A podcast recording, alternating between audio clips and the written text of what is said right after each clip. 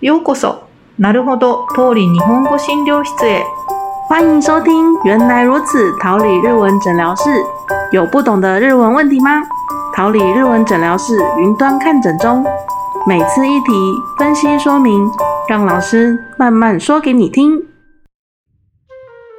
老师，请问，请问，はい、何ですか日文里面原因と理由 有哪里不一样呢？そうですね。どこが違うんでしょうか。嗯，大概可以分三个地点讲。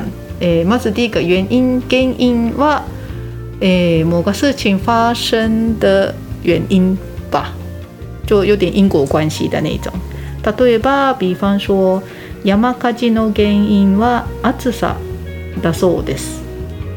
哦，这边是说，如果发生火烧山的话，嗯那个原因是因为最近太热的关系。嗯，そうですね。はい。で、まあ就是发生这个事情的原因就是原因。で、それから理由は、えー、まあ大概主要是个人做这个动作，人做这个行为的理由是什么的话，可能会用到理由。例えば、えー、手摇杯を毎日手摇杯を飲む理由とか。哦，每天都要喝手摇饮的原因是，うん、そうね。その時は理由がいいと思います。はい。で、刚刚这个例子也是有点接近ですが、第二点原因是比较用在适合用在严肃一点的内容，啊，理由は呃比较适合用在个人一般的事情吧。はい。例えば。異常気象の大きな原因はやっぱり地球温暖化だと思う。造成气象异常的最大原因，果然是因为地球暖化的关系。うん、そうだね。異常気象の原因ですね。はい。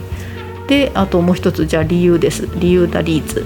みんなが手で持つタイプの扇風機を買う理由はやっぱり暑すぎることだよね。哦，大家为什么都喜欢买手持电风扇的原因，うん。果然是因为天气太热的关系。うん、そうですね。これはまあ大家自己个人去买的理由，就是用理由です。はい。で、あと、えー比较偏不好的事情适合用原因，で好的事情就用理由比较好です。まあ不好的事情，其实理由は好的事情、不好的事情都可以です。はい。えー例えばこのハンディファンあ携帯扇風機都可以ですが携帯扇風機が売れない原因はバッテリーが持たないことだ。うん嗯，这个手持电风扇卖不好的原因，是因为电池的电力不够持久的关系。うん、そうこれ売れない理由就是不好的原因ですね。这个就用原因。で、就まあ一样的。えーこのハンディファン携帯扇風機が売れている理由はコスパの良さとデザインだ。嗯，这边这台手持电风扇卖得好的原因，是因为 CP 值很高，还有设计的关系。うん、そうですね。これ売れている卖的很好的理由，好的事情的理由ですね。はい。所以这个时候不好的就原因，好的就理由。まあ理由は都可以ですが，好的事情就用理由です。那刚刚你讲的中文好像都是用原因，好的不好的都可以用原因吗？